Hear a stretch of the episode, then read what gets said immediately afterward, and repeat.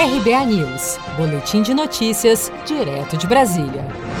Reabertura gradual das atividades começa amanhã no Rio de Janeiro. A retomada das atividades na cidade será feita em seis etapas, com um intervalo de 15 dias entre elas. Entre as atividades liberadas estão as atividades esportivas em centros de treinamento e calçadões, atividades aquáticas, igrejas, lojas de móveis e decoração e concessionárias de veículo.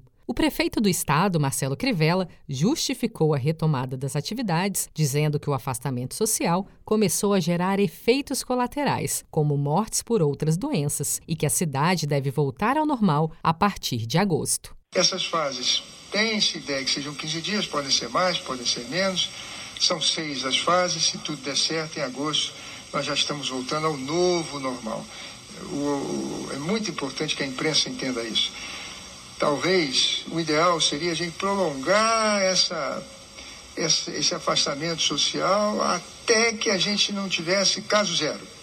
Porém, existe um preço a pagar, porque o afastamento social causa muitas mortes por outras comorbidades. O que permitiu a retomada das atividades no município do Rio de Janeiro foi que, pela primeira vez, não há filas em leitos de UTI ou leitos de enfermaria com produção de Gisele Monteiro. De Brasília, Daniele Vaz.